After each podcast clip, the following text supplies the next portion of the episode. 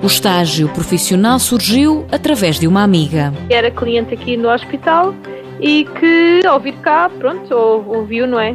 Que era porque estavam a precisar de uma pessoa e entrou em contato comigo, eu dirigi-me aqui às instalações, marquei uma entrevista e pronto, e por cá fiquei. Catarina Oliveira, enfermeira veterinária, tirou o curso na Escola Agrária de Elvas. Esperou quatro meses até ver a proposta de estágio profissional aceito pelo IFP. Procurei muito o estágio profissional, como é um estágio parcialmente remunerado, é mais difícil de obter uma aceitação. A experiência foi muito positiva. Ajudou bastante porque permite que a pessoa que ainda não tem experiência, não é?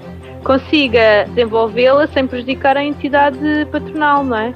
Uma vez que o, pronto, a entidade patronal não é subcarregada com um ordenado por inteiro e dá a oportunidade à, à pessoa que está a usufruir do estágio de ter tempo para aprender, ter tempo para melhorar.